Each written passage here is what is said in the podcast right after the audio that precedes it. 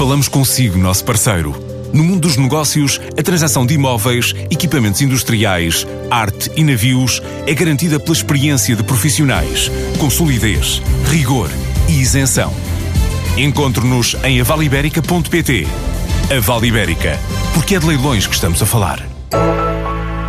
Kianda nasceu como startup em Dublin, mas depressa expandiu o negócio desde a capital irlandesa até Portugal, onde acaba de entrar no mercado que já conquistou clientes. Está a recrutar cinco pessoas para cumprir o objetivo de, em dois anos, atingir o primeiro milhão de euros.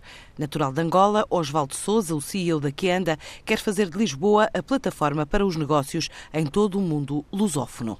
Eu sou luso angolano e há 12 anos atrás emigramos para Dublin, para a Irlanda eu e a minha esposa uh, viemos para cá e há cerca de três anos atrás decidimos então criar um, a Kianda Startup. Uh, e agora, este ano, uh, decidimos, por, por, termos tido sucesso cá, ganhamos uma, uma, um prémio há bem pouco tempo aqui na Irlanda, uh, melhor startup do ano, e fomos então decidir estabelecer uma operação em Portugal, em Lisboa já temos, já temos clientes em Lisboa. Um dos nossos clientes é a Fundação Gulbenkian.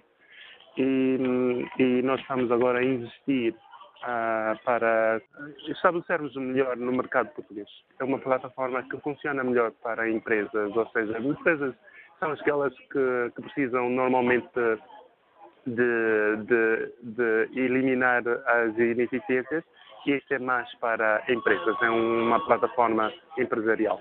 Para Portugal, o que nós temos a, planear para o tamanho da operação que nós estamos a planear para os próximos 12 a 18 meses é ter uma equipa de pelo menos uh, eh, 10 a 15 pessoas para suportar o mercado português, quanto ao mercado um, angolano e outras partes uh, lusófonas.